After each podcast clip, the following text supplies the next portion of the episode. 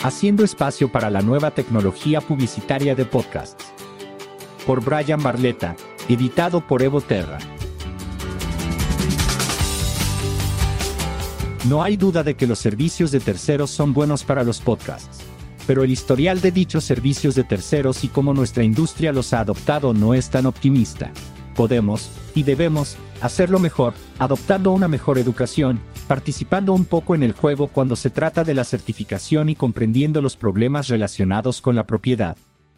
Han pasado dos meses desde la adquisición de Podsix y Chartable por parte de Spotify, y no podría estar más emocionado por el fuego que ese acuerdo ha encendido en los traseros colectivos de la industria de podcast tech desde empresas que ofrecen activamente servicios similares que trabajan rápido y duro para mejorar su oferta hasta nuevas empresas que se expanden en el espacio que queda al convertir a los dos socios principales de atribución y análisis en soluciones propias, la energía es real y los resultados pueden beneficiar absolutamente a toda la industria.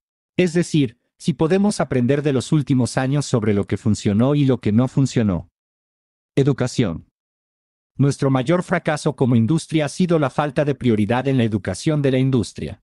Todo se mueve muy rápido y siempre hay un nuevo trato u oportunidad para perseguir. Hemos sido increíblemente afortunados de fallar más a menudo de lo que nos hemos quedado atrás. Pero esa suerte se está acabando, y abogo porque la arena fluya aún más rápido. Los editores y anunciantes que buscan adoptar nuevas tecnologías para su negocio de podcast solo deben hacerlo con un socio que pueda educarlos completamente sobre su producto. Realmente lo digo en serio. Si el socio no puede articular cómo funciona su metodología a través de la capacitación y los materiales dejados atrás, ¿cómo puede su empresa integrar completamente su solución en su proceso?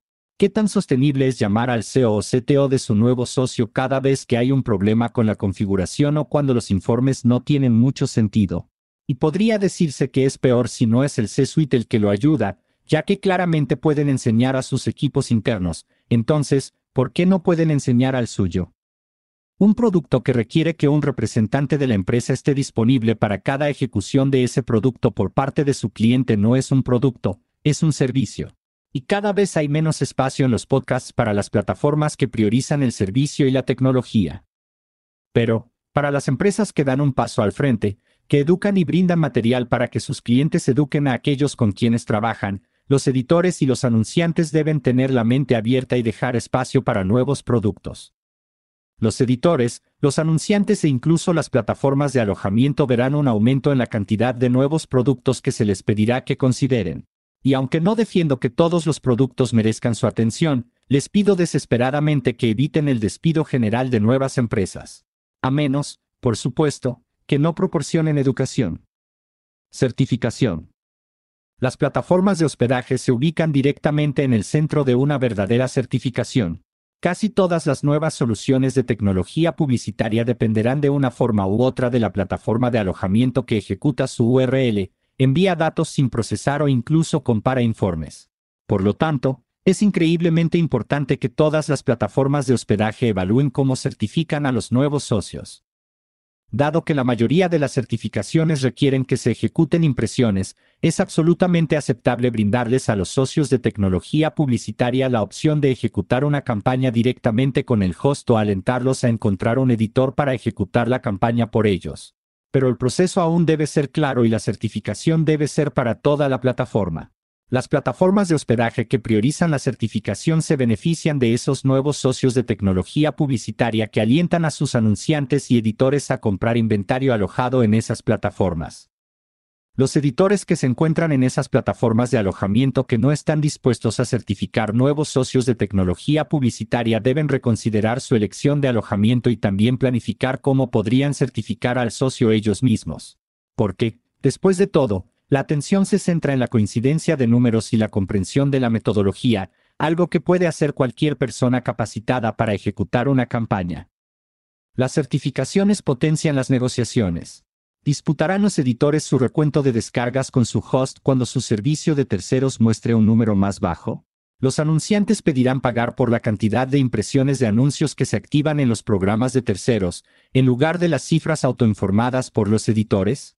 Ambos son comunes en otros canales publicitarios, pero en los podcasts apenas estamos empezando a sentirlos. Por eso es fundamental definir completamente el proceso de certificación. Propiedad. Los editores y los anunciantes no quieren crear su lista de clientes. Por ejemplo, si Lego quisiera ejecutar una campaña centrada en la atribución con su agencia de publicidad, en 20 editores, cualquier socio tecnológico que la agencia recomiende ahora gana directamente 21 nuevos clientes, un anunciante y 20 editores. Esa fue una lección increíblemente dura que todos aprendimos con la adquisición de Podsix y Chartable. En última instancia, estos productos de tecnología publicitaria realmente deben ser herramientas con las que todos los sectores de la industria se sientan cómodos de usar. Y si la única opción es que todos los clientes de la agencia y los editores a los que les pagan también se conviertan en clientes del nuevo socio de tecnología publicitaria, entonces tal vez esta sea una herida en la publicidad de podcast que permanece abierta y sin procesar por un poco más de tiempo de lo que a todos nos gustaría. Siempre puede haber una venta adicional más tarde. Los socios de ATECH necesitan definir completamente lo que hacen y en qué planean expandirse. El crecimiento es emocionante, pero abandonar una línea de productos por otra o cambiar una metodología probablemente hará perder clientes a menos que se comunique increíblemente bien con una cantidad sustancial de tiempo de entrega. Porque incluso si está bien explicado, es posible que no sea lo que los clientes quieren en última instancia. Y eso es lo que importa, ¿no? Lo que los clientes quieren. En Resumen, estoy entusiasmado por una mayor competencia en la tecnología publicitaria de podcasts. Creo que nos hemos vuelto increíblemente perezosos, y la desestabilización que sentimos por la adquisición de Spotify realmente lo refuerza para mí. Ya no somos los únicos que observamos nuestro espacio, y el agujero en nuestra tecnología publicitaria es visible fuera de nuestra industria.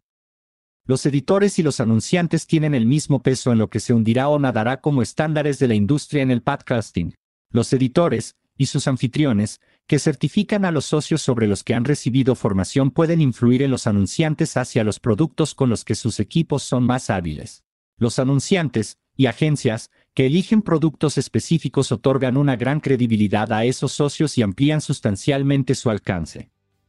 Todos tienen un papel que desempeñar en esta próxima etapa de crecimiento, pero también tienen expectativas que cumplir para que lleguemos allí, lo que es igual de importante, expectativas a las que obligar firmemente a sus contrapartes.